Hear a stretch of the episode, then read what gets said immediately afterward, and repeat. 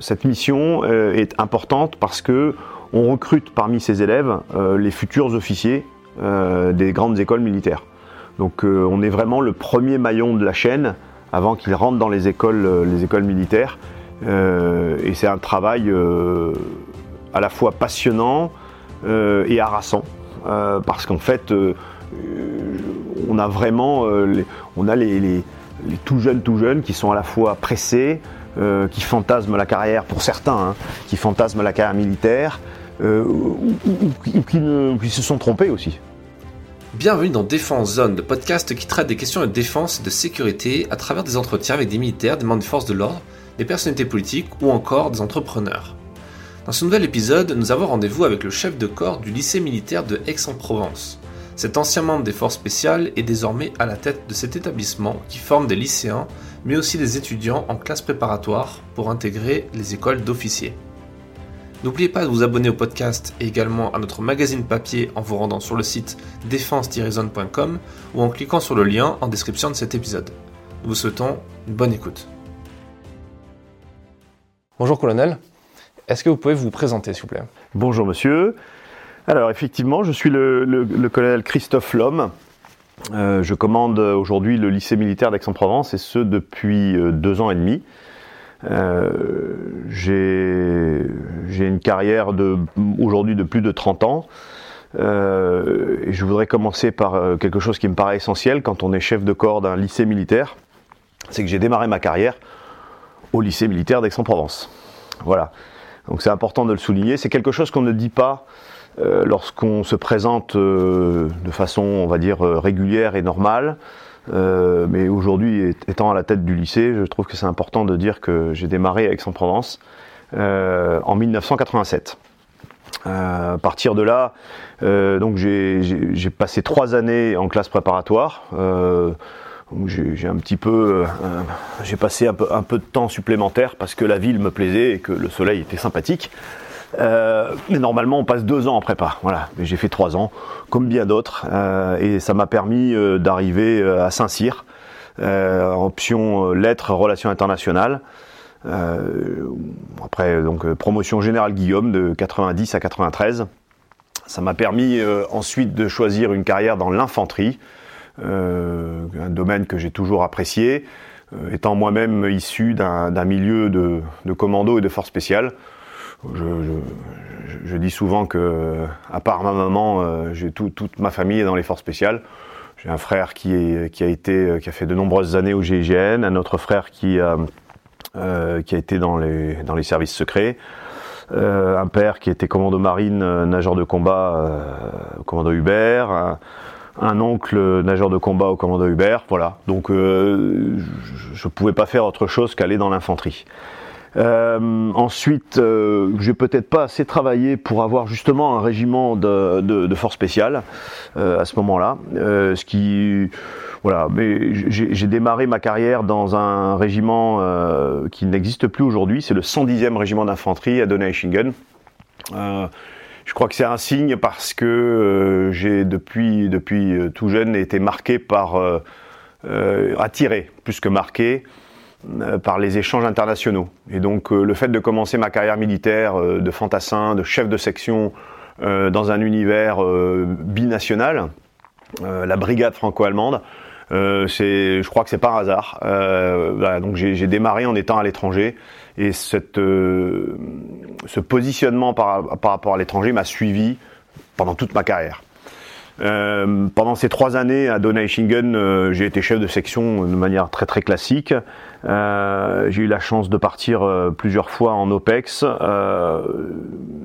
là où le régiment ne partait pas. c'est un peu la particularité de ce régiment, c'est que il était lié à l'Allemagne et à l'époque l'Allemagne ne, sortait pas de ses frontières. Et, pourtant, et pourtant, par divers procédés, j'ai réussi à partir. Euh, en Guyane euh, et puis euh, aussi en Bosnie puisque je suis je suis de la génération des guerres dans, les Balkans. voilà, donc j'ai ensuite, après cette période, j'ai cherché à, rejoindre les forces spéciales. Et j'ai pu, à ce moment-là, j'ai eu la chance d'être accepté au, premier régiment de parachutistes d'infanterie de marine à Bayonne, où j'ai passé trois, trois belles années, sans doute les plus belles de ma carrière en termes opérationnels. Parce qu'en fait, j'ai pas arrêté de partir en opération. après avoir fait un stage de, de formation, évidemment, euh, euh, le, stage RAPACE, recherche aéroportée action spécialisée. Et à partir de là, ça m'a ouvert les portes euh, d'un univers que, j'ai beaucoup apprécié et dans lequel je serais bien resté. mais à un moment donné, comme tout officier, on est rattrapé par les, par les études. et si on, est un petit peu ambitieux, sans, sans, excès, mais et qu'on veut continuer dans la carrière, bah, il faut il faut faire le il faut faire l'école de guerre.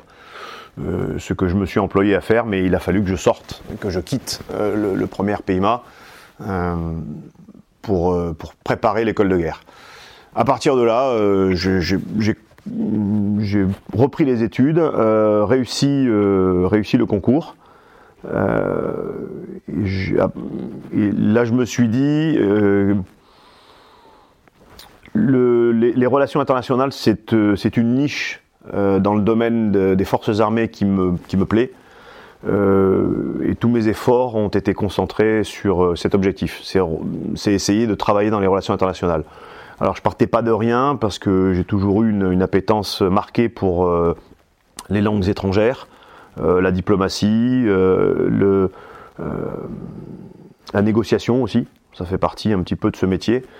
Et, euh, j'ai commencé, euh, j'ai commencé à m'intéresser aux différentes entités euh, qui pouvaient m'accueillir.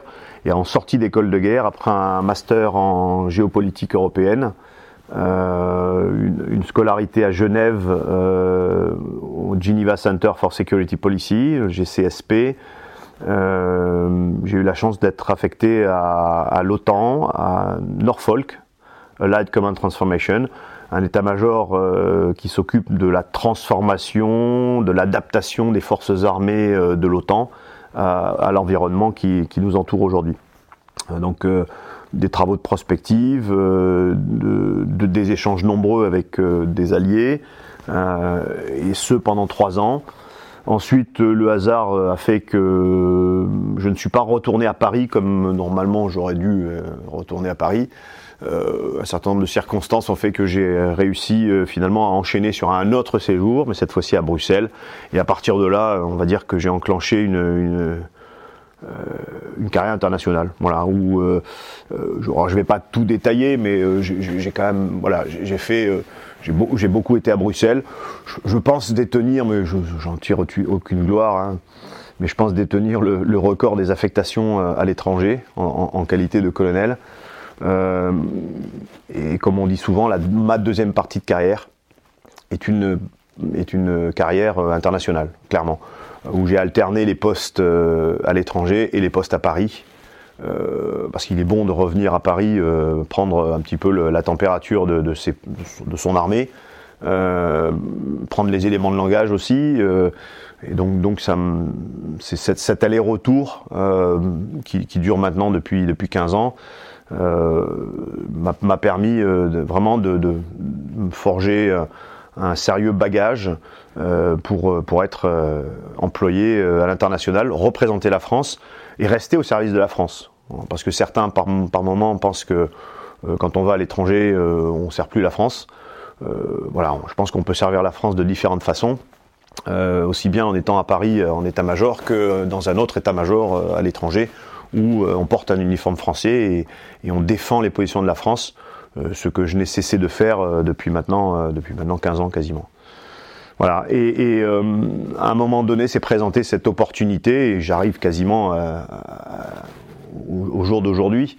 Euh, c'est présenter l'opportunité d'un bon, retour après Bruxelles, donc toujours à Paris, euh, et à un moment donné, le choix s'est présenté entre un retour à Paris en état-major, quelque chose de classique, euh, pour un officier euh, breveté de l'école de guerre, euh, ou alors venir à Aix-en-Provence commander le lycée. au départ, j'étais pas préparé à cette éventualité, donc je n'ai pas été nécessairement enthousiaste, mais petit à petit, quand j'ai mis dans la balance les différents avantages et inconvénients, et, un petit peu pris de nostalgie, par le lycée qui m'avait vu grandir. Euh, après, j'ai plus du tout hésité et je me suis présenté. J'ai été candidat à ce, poste et j'ai été retenu. et c'est pour ça qu'aujourd'hui, je, suis à la tête du lycée depuis maintenant deux ans et demi. Voilà. D'accord. C'est un très beau parcours. Est-ce que c'est c'est quelque chose de, courant euh, pour, un, pour un officier de, passer des, forces spéciales à, l'école de guerre et ensuite à un poste de chef de corps? euh, de cette façon-là, non. Euh, je pense pouvoir dire que j'ai un, parcours atypique. alors, quand on dit ça, généralement, tout, le monde rigole parce qu'on a, tous un, a tous un parcours atypique. c'est normal, on se, considère tous uniques et c'est normal. néanmoins, et pour répondre précisément à votre question, euh, je, pense que euh, on va dire que j'ai pas un parcours linéaire. Euh, le, parcours linéaire d'un officier saint-cyrien notamment, c'est un parcours qui consiste à, se préparer à commander une unité en étant dans cette unité. donc normalement, moi, en tant que fantassin, euh, j'ai pas dit dans, le déroulé de carrière, pour, pour résumer, mais j'ai pas dit que j'ai aussi euh, commandé une compagnie euh, au 126e régiment d'infanterie à Brive-la-Gaillarde, mais par exemple dans ce régiment, euh, qui était peut-être le régiment où j'aurais dû commander l'unité, enfin le, le, régiment, c'est le régiment que j'aurais dû commander, étant donné que je n'y ai fait que deux ans, que je n'y suis pas resté, que à un moment donné, on ne peut pas confier les clés de ce, beau régiment à quelqu'un qui n'y a fait que deux ans. Euh, j'ai choisi d'autres voies euh, en, allant dans les forces spéciales justement. Euh, je ne pouvais pas décemment ensuite dire bah, je vais commander le 126e RI alors que j'ai eu d'autres expériences. Le, parcours d'un officier est fait comme ça. il faut l'accepter. Après, le, commandement d'un lycée, alors là c'est beaucoup plus particulier, c'est-à-dire que c'est un, euh, on, appelle ça dans l'armée de terre un, deuxième temps de commandement. C'est-à-dire que euh, quelqu'un qui arrive en lycée a nécessairement déjà eu une responsabilité. Soit a déjà commandé un régiment, soit a eu une responsabilité en état-major, euh, ce qu'on appelle un TR, un temps de responsabilité, ce qui est mon cas. C'est-à-dire que moi, mon parcours atypique a fait que je n'ai pas commandé de régiment, je n'ai pas de commandé de régiment. En revanche, j'ai eu un temps de responsabilité euh, dans, le domaine international euh, à l'état-major des armées à Paris. Euh, J'étais dans, la, cohérence capacitaire. Euh, j'ai fait du capacitaire. Et cette, charge dans les relations internationales et à l'état-major des armées m'a permis d'avoir le, le, statut de, temps de responsabilité.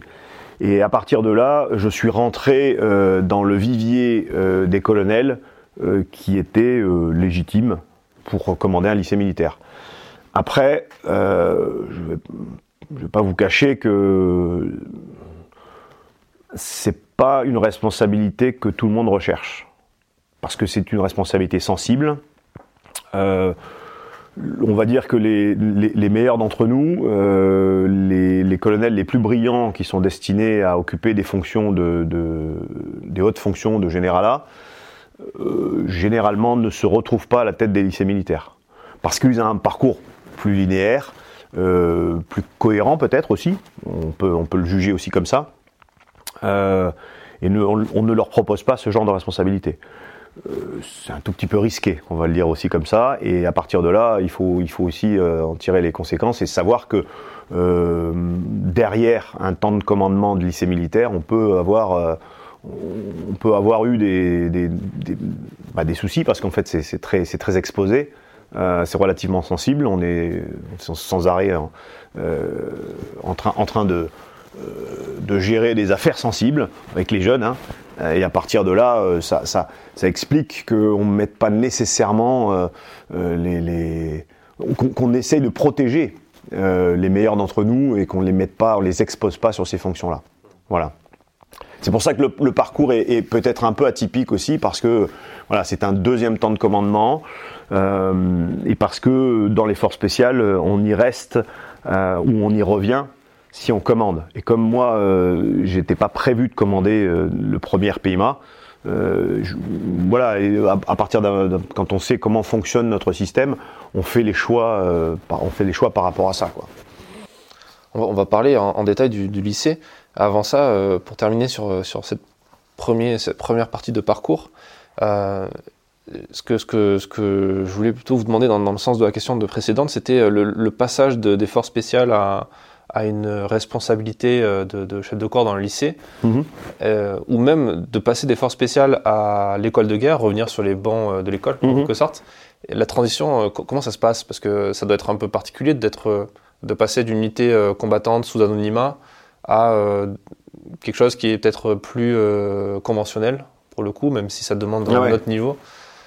Est-ce que, est que d'ailleurs il y a des, des, euh, des, similitudes dans le sens, est-ce que le, passage par les forces spéciales vous a aidé à mieux appréhender l'école de guerre, par exemple? Euh, oui, moi, je suis toujours, euh, je suis d'avis de, de, dire systématiquement que toute expérience apporte quelque chose dans, dans la besace euh, dans, le vécu. Euh, et, s'il y a bien, s'il y a bien une affectation qui m'a apporté, qui m'a beaucoup apporté, c'est, c'est, ce c'est les forces. Euh, d'abord à plusieurs égards. D'abord, d'abord parce que pendant trois ans, j'ai dû gérer, j'ai fait, j'ai dû gérer des petites équipes, gérer une certaine autonomie aussi. et je crois que le travail en autonomie, c'est, c'est, c'est une, c'est une qualité. Euh, j'ai aussi géré euh, une certaine appréhension, la peur, euh, plus que dans d'autres unités. et l'appréhension, c'est quelque chose qui qui se gère aussi quand on prépare l'oral de l'école de guerre, quand on prépare tout simplement un oral, quand on parle avec avec quelqu'un. Je, crois que j'ai beaucoup appris, j'ai beaucoup mûri pendant ces trois années à, Bayonne. et, effectivement, ce sont des expériences ponctuelles ou continues. Euh, qui à un moment donné euh, m'ont servi euh, dans la préparation de l'école de guerre, dans l'école de guerre elle-même, dans la scolarité que j'ai eue. après, et c'est peut-être aussi une, caractéristique de ma personnalité, on devient des passeurs des passeurs de savoir. C'est peut-être par hasard si je suis là aujourd'hui au lycée militaire. le fait d'avoir une, une, carrière assez chargée dans les Balkans, m'a amené à témoigner.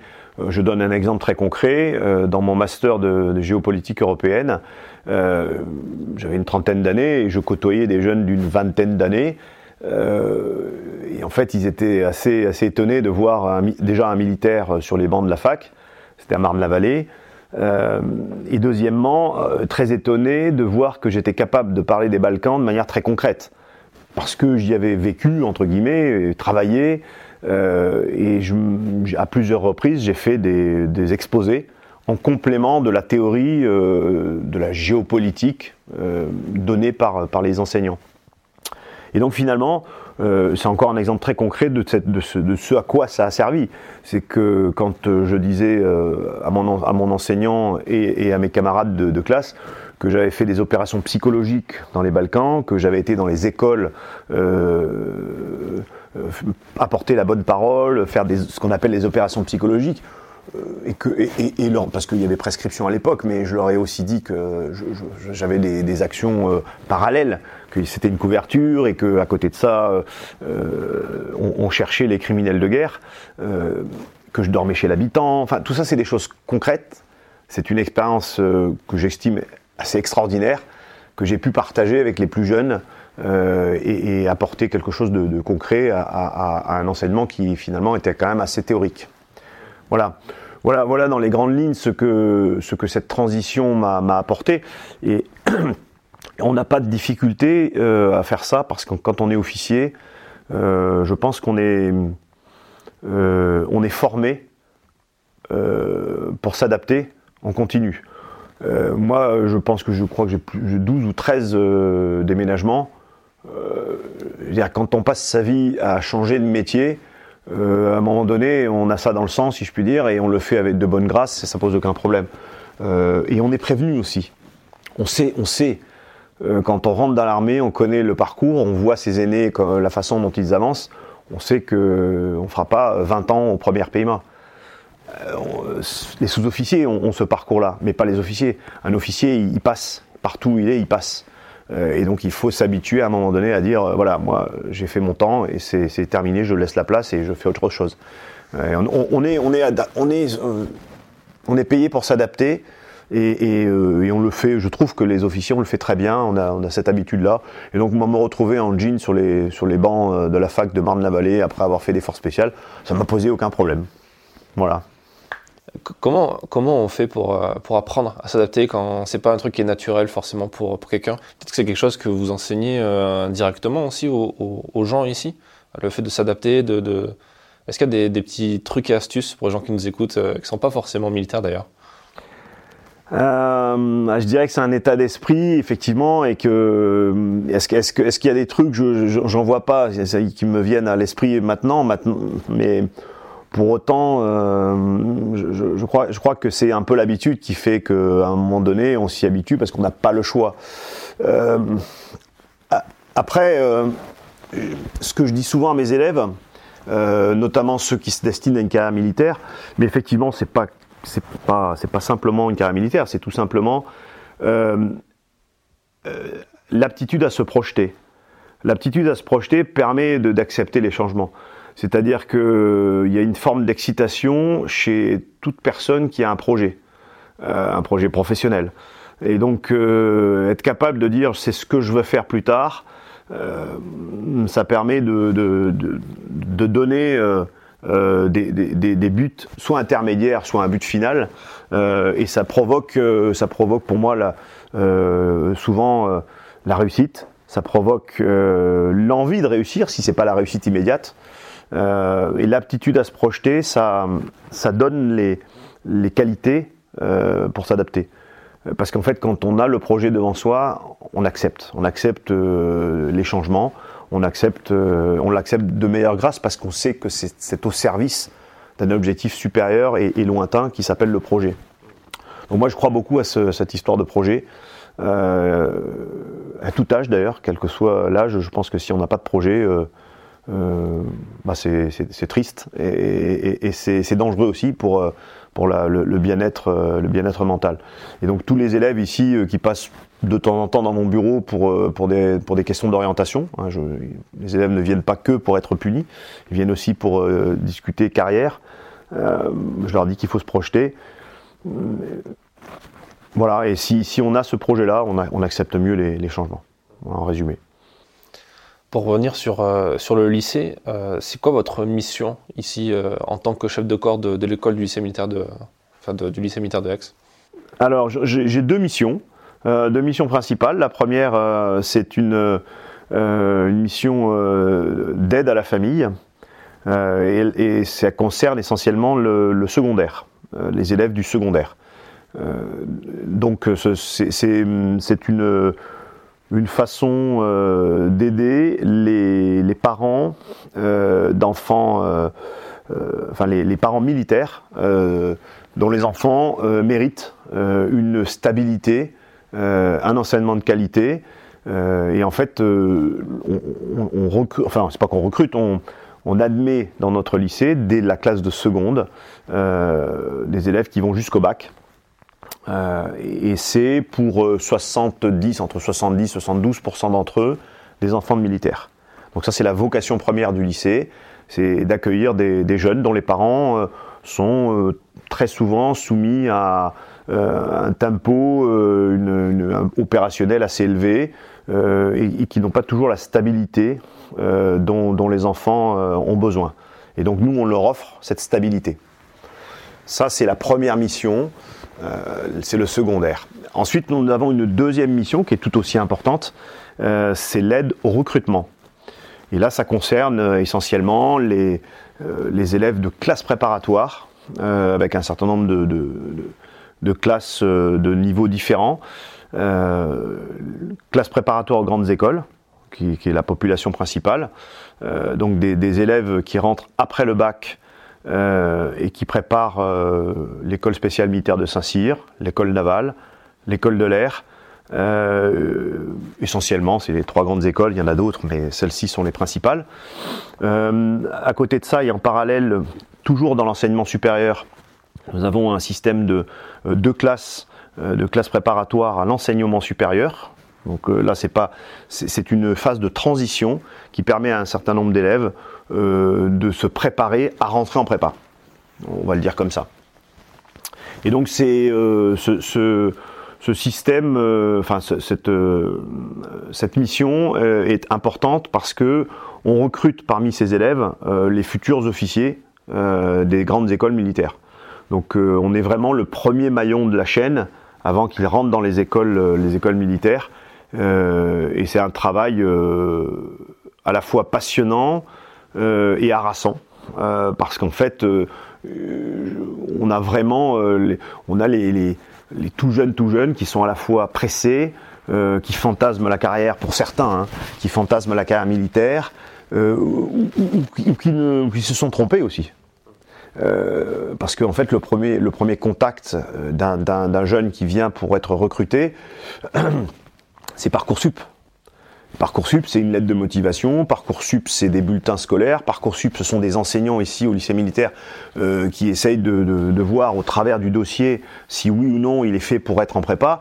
Et ensuite, les militaires, nous, on est là pour dire euh, est-ce que oui ou non, euh, si tu peux avoir un très bon niveau scolaire, mais t'es peut-être pas fait pour rentrer à Saint-Cyr ou à l'école navale.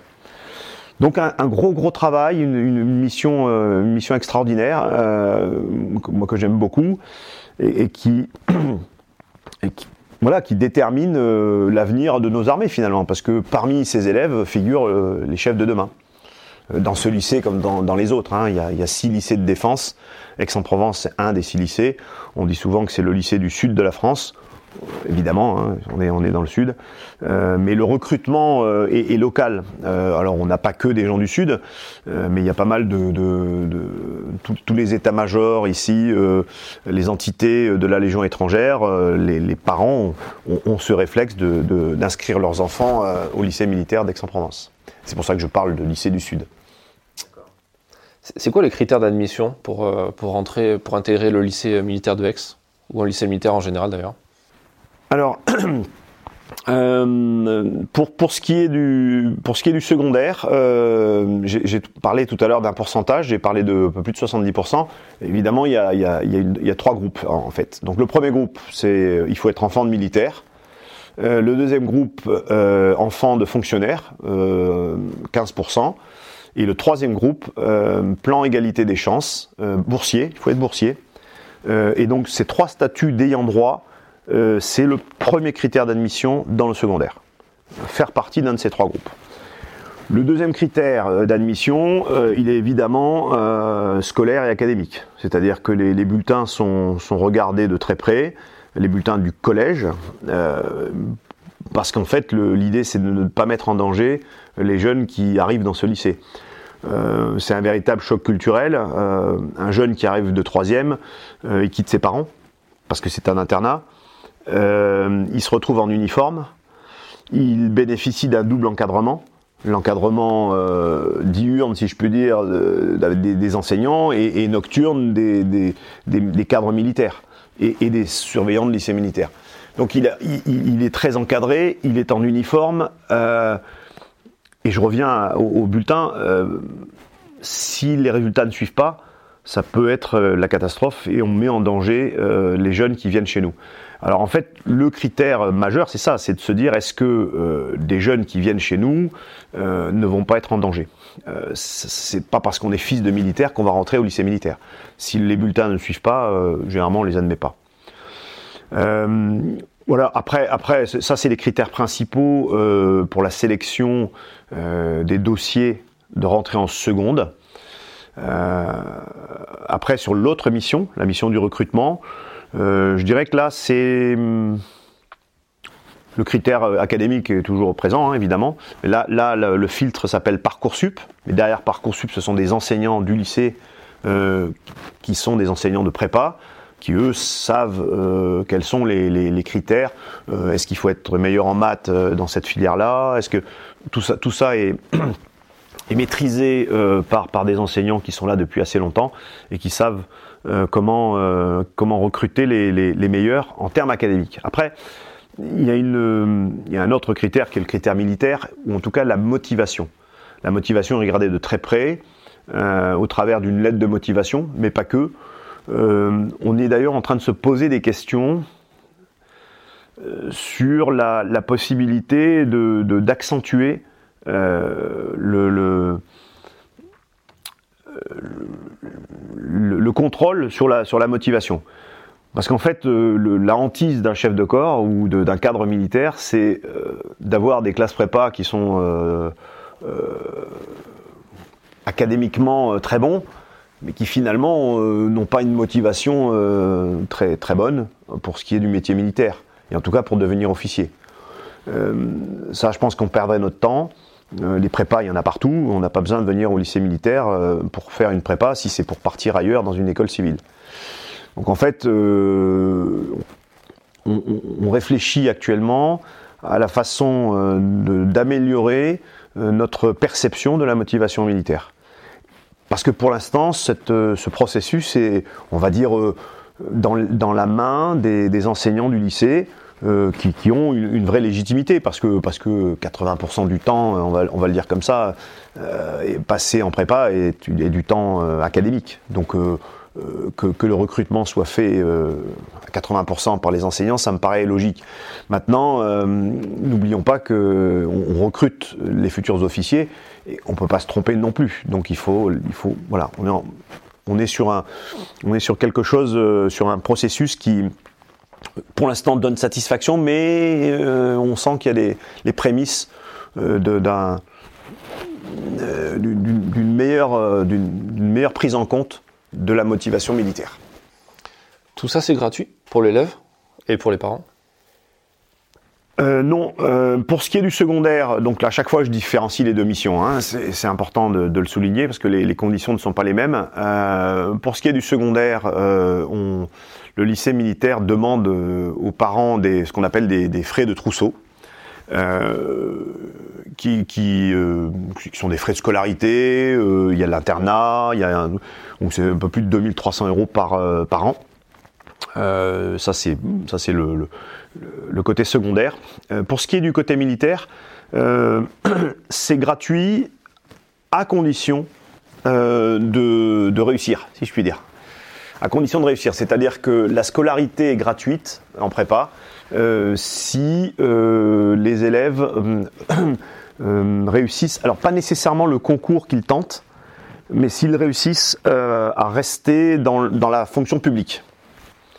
Donc ça permet, quelques années après, on a un service ici de recouvrement qui vérifie que il s'est engagé, dans l'armée, et il est, devenu, euh, il est devenu euh, officier dans une autre voie, par un autre moyen et avec un peu plus de temps.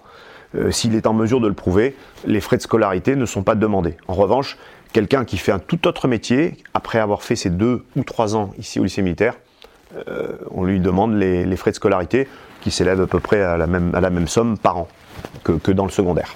D'accord. Ça, arrive souvent ça? Le fait qu'il y ait besoin de recouvrer euh, oui, ça arrive assez souvent parce qu'en fait, il y a quand même un, taux d'échec assez important. Euh, déjà, déjà, il y, a y a, à peu près euh, entre 30 et 40% de nos élèves qui nous quittent après la première année en classe prépa. Ça, c'est aussi la particularité des classes prépa militaires, c'est que quelqu'un qui ne donne pas satisfaction, soit sur le plan académique, soit sur le plan comportemental, au bout d'un an, on, ne le, fait pas passer en deuxième année. Donc là, là de facto, euh, l'année, euh, est potentiellement due. Mais on s'aperçoit que parmi ceux qui nous quittent, certains font carrière dans l'armée. Donc, euh, ça, permet ensuite de, ne pas leur demander l'année, de, scolarité. Parce que pour intégrer une de ces écoles que vous citiez, Saint-Cyr, l'école de l'air, etc., la prépa n'est pas obligatoire ou dans les, dans les faits, elle est obligatoire parce que si on passe pas par une prépa, c'est quasiment impossible d'intégrer ces écoles ou est-ce qu'on peut intégrer ces écoles euh, je, je, pense, je parle pas forcément pour euh, les admissions sur titre, hein, mais vraiment sur euh, le concours. Euh, alors c'est une. Là j'ai un petit. Je, pense, je pense qu'on peut, on peut passer en candidat libre. Euh, mais je ne conçois pas qu'on enfin, qu'on puisse réussir ce, un concours sans s'y être préparé dans une structure, euh, dans une structure ad hoc. Et donc, pour moi, on, peut ne pas être au lycée militaire d'Aix-en-Provence pour réussir Saint-Cyr. Il y a des prépas civils qui préparent à Saint-Cyr sans aucun problème. mais en aucun cas, enfin, je pense que quelqu'un qui, je, pense qu'il faut, faut nécessairement être passé dans une, dans une structure de classe prépa euh, pour être, euh, pour arriver au, concours. Après, d'un point de vue administratif, euh, est-ce qu'il faut appartenir à une école? Je, dois avouer que j'en, je suis, suis pas certain et je n'ai pas de, j'ai pas de certitude sur le, sujet. Donc je, ne sais pas. D'accord. est-ce qu'il y a une le, fait de passer le lycée militaire, ensuite à l'enseignement qu'on a dans, Saint-Cyr, pour l'avoir vécu, vous, euh, et maintenant pour, faire un, rétexte de tout ça en, tant que chef de corps, euh, comment ça se passe? On sent une vraie différence? Ou est-ce que c'est plus une continuité euh, ça, va plutôt, plutôt assez facilement? Alors il y a une vraie différence. D'abord parce que en classe prépa, j'allais dire c'est de l'agriculture intensive. Euh, c'est du gavage, c'est un concours. Donc un concours, c'est euh, certes, ce sont des méthodes de travail, mais c'est aussi une accumulation de connaissances. Euh, qui, dont, l'objectif est d'être le meilleur à un moment T. quand on rentre à l'école navale ou à, ou à Saint-Cyr, ou à l'école de l'air, on est plus dans, dans les fondamentaux d'un futur métier. Donc on, donc on n'est plus, plus dans l'acquisition de connaissances. On est dans l'acquisition de connaissances, évidemment, il y en a toujours des connaissances à acquérir, mais on, est plus centré sur le futur métier. Euh, ici, on ne prépare pas des militaires, on prépare euh, des, super, des étudiants, si je puis dire. Alors il y a, évidemment qu'il y a la partie euh, encadrement militaire qui, permet de donner les prémices. il y a des rassemblements, il y a des couleurs, on est en uniforme, il y a des revues de chambre, on donne les prémices de la vie militaire, mais en aucun cas moi je me considère faire le travail de, Saint-Cyr Quetquidan, qui forme les futurs chefs de demain. Euh, donc là, à Saint-Cyr, on est, sur une alternance euh, de cours académiques et, de cours très militaires, où là, c'est des périodes de, plusieurs jours sur le terrain, grimés, en uniforme, ce que nous ne faisons pas ici. ici, on a une préparation militaire terre en début de scolarité où les jeunes se mettent en treillis. Euh, ils font du, ce qu'on appelle du mini, hein, des, petites marches, des choses comme ça, euh, les fondamentaux, les basiques du métier militaire. Mais en aucun cas, on forme les chefs.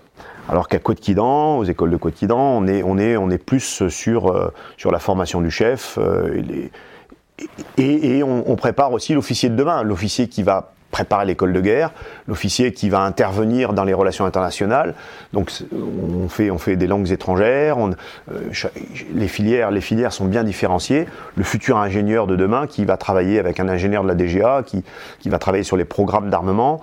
Euh, tout, ça est, tout ça est, est est dispensé euh, de façon très harmonieuse. Une réforme récente permet aujourd'hui de, donner vraiment les, grands fondamentaux aux, futurs chefs de demain, aux futurs officiers de, demain, aux écoles de, de Côte-Quidan. Pour ce que j'en sais, parce que ça fait, ça fait un petit moment que j'ai quitté quand même les écoles de Côte-Quidan. Pour revenir sur la partie secondaire, vous, vous, me disiez que le, but du jeu, c'est de former les, des, étudiants aussi, enfin, former les gens à obtenir le bac. C'est euh, la finalité pour eux. Il mhm. n'y euh, a pas de logique de recrutement, pour le coup non, absolument pas. Euh, absolument pas. On essaie de ne pas mélanger. C'est-à-dire que il est, il est, très clair que la, la, mission d'aide à la famille, c'est la mission d'aide à la famille. On aide la famille et le, but, c'est bien, c'est d'obtenir son bac. Maintenant, on va pas se mentir, euh, dans cette population, quand je vous dis que 70% d'entre eux, euh, euh, un peu plus d'ailleurs, sont, issus, enfin sont, des enfants de militaires. Moi, je vous ai dit en début d'interview que j'étais un enfant de militaire, et aujourd'hui je suis militaire. Je veux dire, voilà, il y a un moment donné. il y a une reproduction sociale qui est. Exactement, exactement. Il y a une reproduction sociale, et, et puis, et puis il y a aussi une envie une envie de militarité. Euh, les jeunes, moi, quand je leur parle euh, du secondaire, ils, me disent, mon colonel, euh, Moi, je ne suis pas au lycée Cézanne ou au lycée Vauvenargues d'à côté, je suis au lycée militaire. Ils me le disent avec un, en insistant sur militaire. Donc oui, ils sont là pour leur bac, mais euh, ils sont en uniforme tous les jours et ils rêvent que de... Euh, pour beaucoup, pas tous, je, discute avec pas mal d'élèves. Non, moi j'ai mon fils qui est passé par là, il est passé par le lycée militaire. Il veut pas être militaire, il ne l'est pas, il fait des études de marketing. Donc euh, c'est pas, c'est pas, enfin, ça n'a rien de rédhibitoire, mais, mais, mais, mais il, est, très clair qu'il euh, y, a une volonté de militarité chez les jeunes du secondaire euh, qui veulent faire de l'ordre serré, qui veulent euh, chanter, qui veulent euh, défiler. Ils, ils, ils, sont, ils sont très heureux. Ils sont très heureux quand je parviens à faire atterrir sur la cour, la cour d'honneur des hélicoptères militaires. voilà. Ils, ils sont pas, ils sont pas étrangers à la militarité. Voilà, ils, sont plutôt favorables. Et pour beaucoup d'entre eux, euh, ils ne rêvent que d'une chose, c'est de passer en classe prépa pour justement devenir officier. Et pour ceux qui n'ont pas les, dossiers ou en tout cas les résultats qui suivent, euh, certains me parlent déjà de, rejoindre des écoles de sous-officiers euh, ou, d'être militaire du rang dans tel ou tel régiment. Donc il y, a, quand même un vivier assez important de, jeunes à recruter. Mais je mais je peux pas vous dire qu'on fait du recrutement, c'est pas vrai, on fait pas de recrutement, c'est pas la finalité. Mais on va pas se mentir, il y a des, jeunes qui veulent être être devenir militaires chez les, secondaires. Il y a une particularité euh, qui n'existait pas au, temps où j'y étais, et je, je voudrais la souligner, c'est qu'on a une on a une prépa, euh, une prépa école de santé dans le secondaire. C'est-à-dire que en classe de terminale, euh, nous avons un certain nombre d'enseignants euh, qui, qui, euh, qui, se dévouent et qui font, en plus de, leur cours, une, préparation spécifique au concours de l'école de santé. Et en fait, il y a beaucoup de jeunes filles, notamment, qui, se, qui veulent devenir médecins militaires. donc c'est assez, assez, assez assez évident lorsqu'on va voir les, classes de terminale qui font de euh, sciences et vie de la Terre hein, en particulier, SVT, euh, ces jeunes euh, disent oui moi je veux être médecin mais, militaire. Donc oui, on est toujours encore dans cet appel, dans cette volonté de militarité, y compris dans les métiers de la, santé, infirmier ou, ou médecin militaire. J'imagine que du fait que ce sont aussi des jeunes euh, qui sont euh, donc euh, fils et filles de, militaires, il y a aussi des gens qui n'ont pas forcément d'appétence pour, pour cet univers-là, peut-être même qui sont un peu rebelles, disons-le aussi. Est-ce qu'il y a aussi des gens qui sont des, jeunes qui sont là parce qu'ils ont entre guillemets pas eu trop le choix? On leur a un peu imposé, on leur a dit c'est le lycée militaire et c'est comme ça. Et est-ce que c'est quelque chose qui est facile à gérer au quotidien? Euh, effectivement, vous avez raison. Euh, c'est une, minorité, euh, mais elle existe. On a des, jeunes qui arrivent ici un peu contraints et forcés. D'une part parce que le lycée militaire a une, réputation d'excellence. on est en termes de résultats, je voudrais le souligner, le, premier lycée public de la région, enfin l'académie d'Aix-Marseille en termes de résultats. Hein, ça fait plusieurs années qu'on est dans les premiers lycées. Euh, en termes de mentions, en termes de résultats. Euh, et donc, euh, évidemment, cette, cette pression de l'excellence, elle, elle, elle, a, elle a des conséquences sur les jeunes qui viennent ici contraints et forcés. mais on s'en aperçoit assez vite finalement, parce que quelqu'un, il y, y, a deux options, comme, comme toujours. Quelqu'un qui vient ici forcé, qui ne connaît pas, qui ne vient pas en ayant envie, soit il s'adapte, ça lui plaît et on n'en entend pas parler, soit c'est quelqu'un qui continue à refuser euh, d'être ici. Et généralement, il termine dans mon bureau euh, avec ses parents, euh, soit en pleurs, soit avec, avec, euh, des velléités, avec des, requêtes euh, qui, sont, qui finissent par être entendues par les parents. Euh, il n'est pas rare en cours d'année, notamment dans les trois premiers mois de la scolarité, de voir des enfants qui quittent le lycée parce que euh, ils avouent euh, à leurs parents qu'ils ont voulu faire plaisir à leurs parents, ils ont rien dit, mais que euh, en fait c'était pas fait pour eux. Soit l'internat n'est pas fait pour eux, soit l'univers militaire qui peut être un peu un peu rude après après avoir passé X années auprès de sa famille. Voilà, mais c'est pas un problème en soi, c'est simplement une, une, une, réalité qui ne concerne que quelques enfants que l'on repère assez vite. Voilà. En quelle mesure le, j'allais dire le vernis militaire, mais en, tout cas l'encadrement militaire euh, permet d'avoir des meilleurs résultats euh, scolaires? Est-ce que, est que ça a été euh, démontré que, que, le fait de porter un uniforme, le fait d'avoir une discipline, de savoir marcher au pas, chanter, c'est un truc qui, qui fait qu'on va forcément plus facilement avoir le bac ou avoir un, destin peut-être un peu plus sympa en termes d'études? Alors je dirais, je dirais que c'est pas, c'est pas le c'est pas l'uniforme ou le vernis militaire euh, qui permet d'avoir des meilleurs résultats. En revanche, c'est le double encadrement, euh, ou en tout cas l'encadrement euh, au-delà de la norme, qui permet, qui permet l'excellence, ou en tout cas qui permet de s'en approcher. Tout le monde n'est pas excellent. chaque, chaque gamin ici, chaque jeune a, son, ses capacités. certains sont, sont, vraiment, sont vraiment très, très, à un niveau très très élevé. Euh, d'autres euh, ont des, résultats beaucoup plus modestes. Mais euh, je crois qu'on tire tout le monde par le haut par justement cet accès d'encadrement. on, est le, seul établissement, en tout cas dans la région, à, avoir,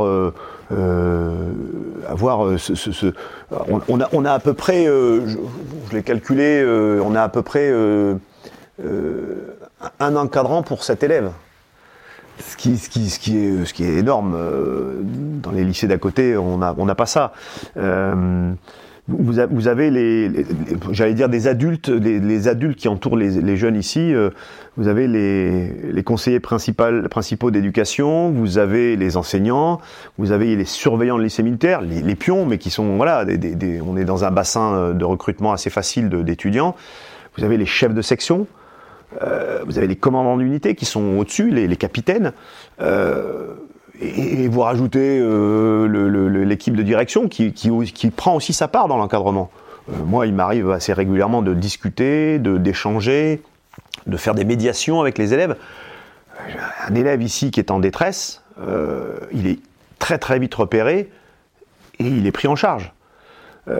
Et, donc il a l'embarras du choix pour s'adresser à un adulte. Euh, il dit voilà, moi j'ai plus confiance dans mon enseignant. Bon, bah, il va s'adresser à son enseignant. Et j'ai euh, un, un problème psychologique. On, a une cellule ici d'aide de, psychologique avec un service de santé. qui, il sera aussi pris en charge de ce côté-là. et tout ça fonctionne en synergie et c'est ça la plus-value.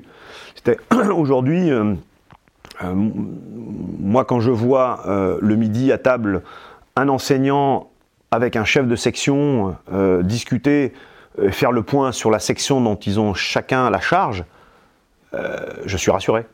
Je suis rassuré et je me dis la classe va, fonctionner correctement. dès que le binôme éducation nationale, ministère des armées fonctionne bien, c'est pas toujours le cas, on va, va pas se mentir, parce que la personnalité des uns et des autres fait que parfois ça fonctionne pas très bien grosso modo, euh, chacun a bien compris euh, les, vertus de cette, coopération, euh, j'allais dire, interministérielle. C'est peut-être un terme un peu, un peu, un peu trop empoulé pour, l'avenir des enfants, mais moi, je, vois bien, quand ça travaille ensemble, main dans la main, on a des résultats exceptionnels, souvent. Souvent des résultats exceptionnels. et, c'est vrai dans le secondaire, comme c'est vrai en classe prépa. Les professeurs qui donnent des cours ici, ce sont des enseignants de l'éducation nationale euh, comme les autres. C'est pas des enseignants qui s'engagent, enfin comme ceux qui partiraient dans des lycées privés, par exemple. Alors, c'est des enseignants qui sont détachés, effectivement, de l'éducation nationale. Et euh, en fonction de, leur, euh, de leurs orientations, de leurs ambitions aussi, ils y restent plus ou moins longtemps. la vérité, c'est que on a quand même des enseignants qui restent longtemps ici, qui s'y plaisent en fait qui se plaisent dans cet environnement parce que parce qu'on a on a des jeunes, on va le dire de bonne qualité, euh, on a des jeunes qui sont euh, bénévolents, des jeunes qui euh, qui sont polis. c'est pas des classes difficiles, hein, clairement. On n'est pas on n'est pas dans des dans des zones d'éducation prioritaire. on a de temps en temps de ci de là des, des, enfants un peu un peu un peu turbulents, mais la vérité c'est ici ici c'est voilà le, taux d'encadrement. Je reviens à ça. Hein, cette plus-value du lycée fait que voilà, on laisse personne derrière. Euh. Parce qu'en fait, c'est pas l'enseignant de faire la discipline en quelque sorte. C'est vous qui vous en occupez avec vos, votre personnel. Oui, oui, c'est ça. Alors même si je, c'est vrai, c'est vrai, c'est vrai que c'est un peu comme ça. Euh, maintenant, euh, c'est vrai que l'enseignant, on, a une boutade ici. l'enseignant au lycée militaire d'Aix-en-Provence, quand il commence son cours, il commence son cours de suite il met pas dix minutes avant d'obtenir euh, le, silence dans la classe. Parce que euh, parce que voilà parce que parce que les, jeunes sont formatés euh, sont polis et, ils savent très bien que si d'aventure se passe une s'il y a un peu de dissipation ou ils savent très bien qu'après les militaires seront voilà on, va les sanctionner il y a un système de, sanctions qui va de la privation de sortie euh, à, l'exclusion euh, définitive. Hein, comme dans l'éducation nationale d'ailleurs, hein. on, met en, œuvre des conseils de discipline qui permettent à un moment donné d'exclure, euh, ça arrive, hein, chaque année, il y a quelques élèves malheureusement qui sont exclus, et qui n'arrivent pas à s'adapter au, règlement du lycée, et, donc, ou qui ne partagent pas les valeurs que l'on met en avant. Donc euh, ces, élèves-là sont exclus.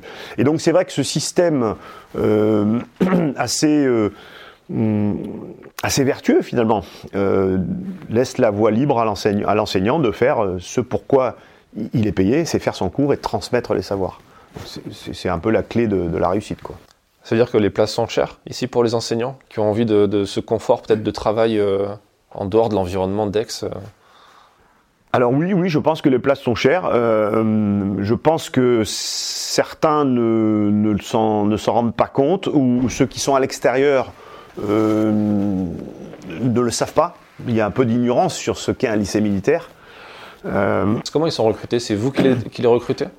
Oui, alors je suis, je suis assisté d'une d'une enfin, proviseur en ce moment euh, qui, euh, qui a son réseau dans l'éducation nationale et par le biais des inspecteurs euh, d'académie, euh, lorsqu'on sait qu'il y a une place vacante, euh, elle déclenche un, une procédure qui, qui, fait que les inspecteurs nous proposent des enseignants et, c'est moi, euh, avec ma proviseur, qui les, nous les recevons en entretien et nous faisons un choix.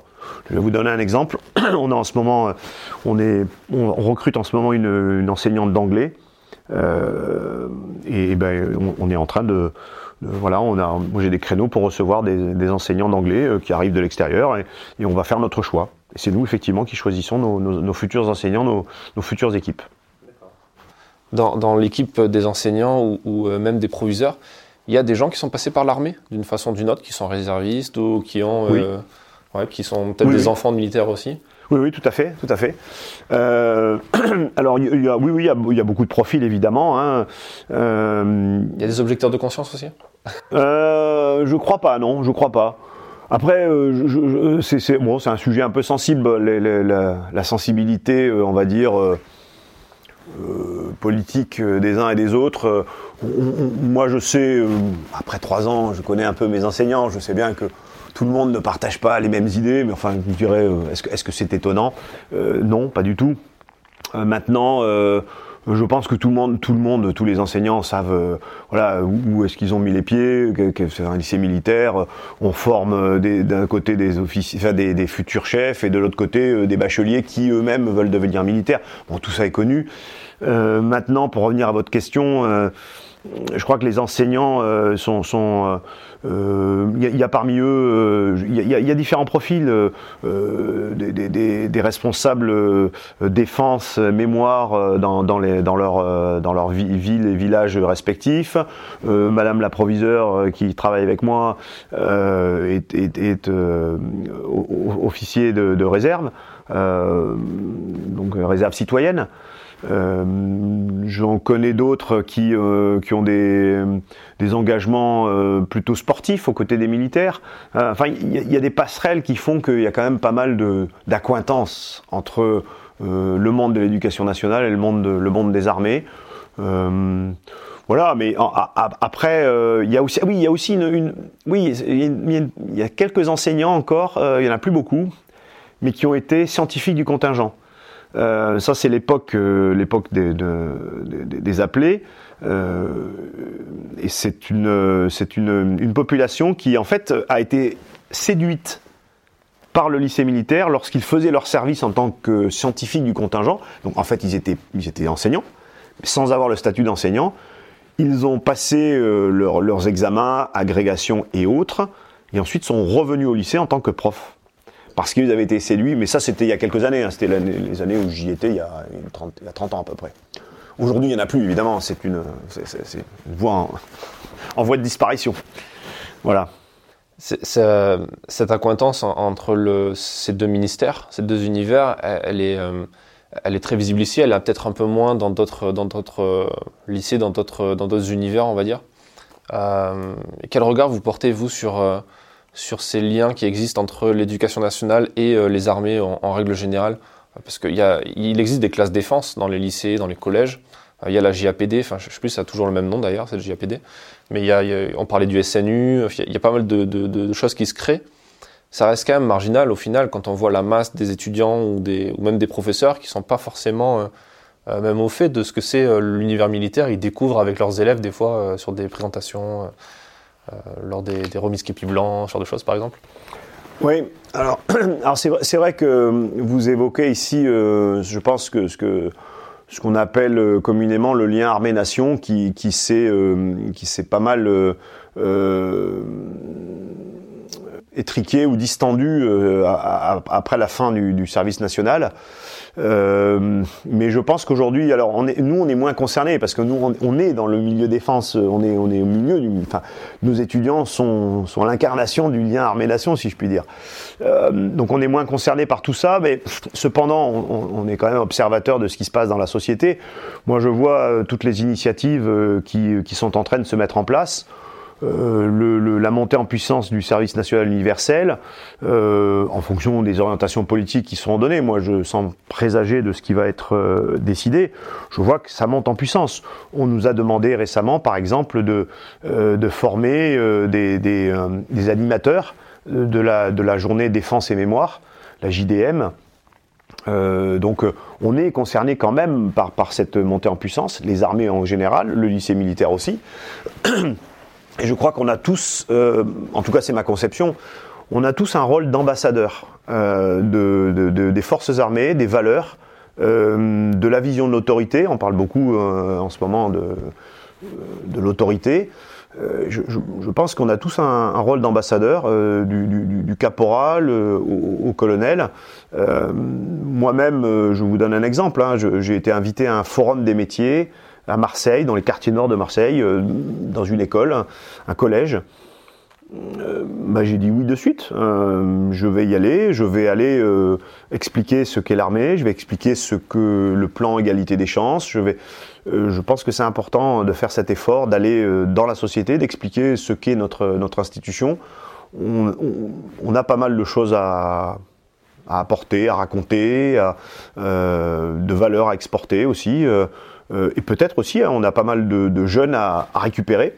Euh, moi, je vois le, processus d'intégration de nos jeunes ici dans la partie plan égalité des chances, c'est exceptionnel. Euh, on a des jeunes qui arrivent ici apeurés par, l'uniforme, par un univers qu'ils ne connaissent pas. Et au bout de trois ans, ils ont des résultats exceptionnels. ils ont beaucoup de fierté. Euh, et donc une confiance en eux-mêmes qui leur permet ensuite d'envisager euh, de, casser le plafond de verre qu'ils s'étaient mis euh, lorsqu'ils étaient dans, leur école d'origine. On, a, vraiment, enfin, on, a un système, en tout cas, moi, j'en suis convaincu, qui nous permet de, pousser des, jeunes vers des carrières auxquelles ils n'auraient pas pensé. Et c'est pas nécessairement une carrière militaire d'ailleurs. Hein. Là, je reviens sur le lycée, mais euh, voilà, moi, je, crois beaucoup, pour en résumer, à ce, rôle d'ambassadeur. Euh, et j'ai toujours, toujours essayé euh, de, participer en tenue, parce que c'est important de se mettre en tenue, à, des échanges avec des jeunes sur ce qu'est l'armée. Et c'est pas un exercice toujours facile. Moi, je me suis retrouvé dans une école primaire un jour à expliquer ce qu'était la guerre, ce qu'elle n'était pas. Qu'est-ce que j'avais fait avec des armes? Est-ce que j'étais un militaire gentil ou un militaire méchant?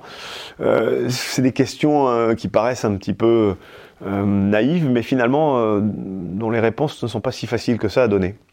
Voilà. Justement, est-ce que vous avez un, j'allais dire un contrôle, mais en tout cas votre, votre mot à dire sur la partie euh, programme, euh, programme éducation, dans le sens où euh, j'ai bien compris que c'est deux choses séparées. Vous êtes l'encadrement en quelque sorte, la discipline, le, le, cadre, et les profs ont, leur autonomie dans, dans, ils suivent de toute façon ce qui est donné par le, le, ministère. Mais est-ce que mine de rien, vous avez des, par exemple vous à titre personnel, en ayant certaines appétences pour les relations internationales, en ayant été sur le terrain dans des opérations, est-ce que vous poussez aussi le fait de euh, ben, mettre en avant certaines parties du programme pour faire comprendre que ça va euh, permettre d'avoir une meilleure compréhension du monde euh, que d'apprendre des dates un peu par cœur oui, alors oui, oui, oui, y a, on a une marge de manœuvre qui, s'appelle, le, plan d'action du chef de corps. C'est-à-dire qu'on on pousse un certain nombre de projets mais c'est quand même assez limité. C'est-à-dire que euh, moi, en arrivant ici, j'ai appris beaucoup de choses sur l'éducation nationale et en particulier que euh, les enseignants avaient une liberté pédagogique. C'est quelque chose qu'on m'a dit plusieurs fois, donc je l'ai retenu. Hein. La liberté pédagogique des enseignants, euh, ça veut dire tout simplement qu'effectivement il y a un programme et que la façon d'enseigner ou de transmettre ce programme, il est dans leurs mains. Et donc, en aucun cas, je viens euh, dans un cours euh, intervenir ou quoi que ce soit. C'est pas, c'est pas comme ça que je pense euh, je, peux influencer ou je peux modifier à la marge certaines, certaines parties de, des apprentissages. mais c'est pas, c'est pas mon ambition. Mon ambition, c'est effectivement, et vous l'avez un peu souligné dans votre question, c'est plutôt d'apporter ce que je suis et ce que j'ai vécu. Et je vous donne un exemple sur lequel j'insiste souvent, c'est l'éloquence. Je, dis qu'aujourd'hui, euh, un, un, jeune de, entre 15 et 20 ans euh, doit comprendre l'importance de, l'art de convaincre. Euh, et donc j'ai poussé beaucoup, en compagnie de ma proviseur, pour que le lycée soit à la pointe de l'éloquence. Et avec donc participation à des concours, on a un concours interne, un concours interlycée de défense, on a un concours euh, avec le Rotary Club d'Aix-en-Provence. Donc il y a un certain nombre d'initiatives euh, qui, visent à développer euh, l'art de convaincre. Deuxième axe, les relations internationales, vous l'avez souligné. C'est vrai que je ne suis pas insensible à, bon, je dis, à l'enseignement de l'anglais, de l'espagnol, de l'italien. Je pense que c'est important aujourd'hui que les jeunes prennent conscience que euh, le français ne suffit pas, ne suffit plus, euh, et qu'on soit en prépa ou en classe du secondaire. Euh, les jeunes doivent comprendre qu'il faut aller plus loin dans l'enseignement des langues et il ne faut pas négliger, comme la légende urbaine le dit, les Français sont pas très bons en langues étrangères. Bon, je pense que ça a changé depuis 30 ans, depuis l'époque où j'étais à l'école. Euh, mais cela dit, euh, je ne suis pas certain aujourd'hui que tous les jeunes, notamment en prépa, qui préparent un concours euh, d'école militaire, fassent les efforts qui s'imposent pour être bons en anglais ou en espagnol ou en allemand voilà, ça fait partie des axes que je pousse un petit peu, mais encore une fois, sans rentrer dans la liberté pédagogique ou sans, nécessairement avoir l'ambition de changer le programme. Ce sont des initiatives, ce sont euh, des discours, des allocutions qui permettent, qui me permettent d'insister sur telle ou telle chose que je, considère comme essentielle à, l'enseignement. Pour, euh, terminer cet entretien, est-ce que vous auriez un conseil euh, que, vous donnez peut-être souvent dans ce bureau d'ailleurs, ou, euh, euh, à vos étudiants quand vous adressez à eux. Euh, est-ce que vous avez un conseil à leur donner pour, aller le plus loin possible dans leurs études, pour atteindre leurs objectifs? Oui, en fait, j'en donne souvent des conseils. Je, dis souvent j'en ai donné un tout à l'heure, c'est ayez des projets, projetez-vous, ne restez pas, euh, ne restez pas sans savoir ce que vous allez faire. Et se projeter, c'est c'est pas voir le mur qui est devant, c'est voir l'objectif qui est derrière. Il y a toujours un mur, mais il faut, avoir le don de, voir ce qui est derrière le mur. Euh, ça, c'est important. Euh, le deuxième conseil que je donne souvent, c'est c'est presque un conseil philosophique, c'est euh, penser, penser souvent aux autres et ça vous donnera beaucoup de bonheur. Euh, je, crois que quelqu'un qui, euh, qui passe son temps à s'investir pour les autres, sans, sans, nécessairement s'oublier, c'est pas le sujet. Quand on est jeune, on doit penser à soi pour, et à son avenir. Mais je pense que l'investissement dans le collectif, l'investissement dans une paroisse, si, si, on, est, si on, est pratiquant, l'investissement dans un club de, de, de sport, euh, l'investissement dans sa propre famille, s'investir pour les autres me paraît être euh, un, un, très bon conseil pour, euh, pour être bien dans sa vie, bien dans sa peau euh, et, et d'être heureux tout en poursuivant ses objectifs. Mmh. Voilà. C'est vrai qu'on n'a pas trop parlé, mais l'univers militaire, ça reste quand même aussi un esprit de communauté, un esprit oui. de corps. Oui le lycée militaire, dans quelle mesure il, apprend ça?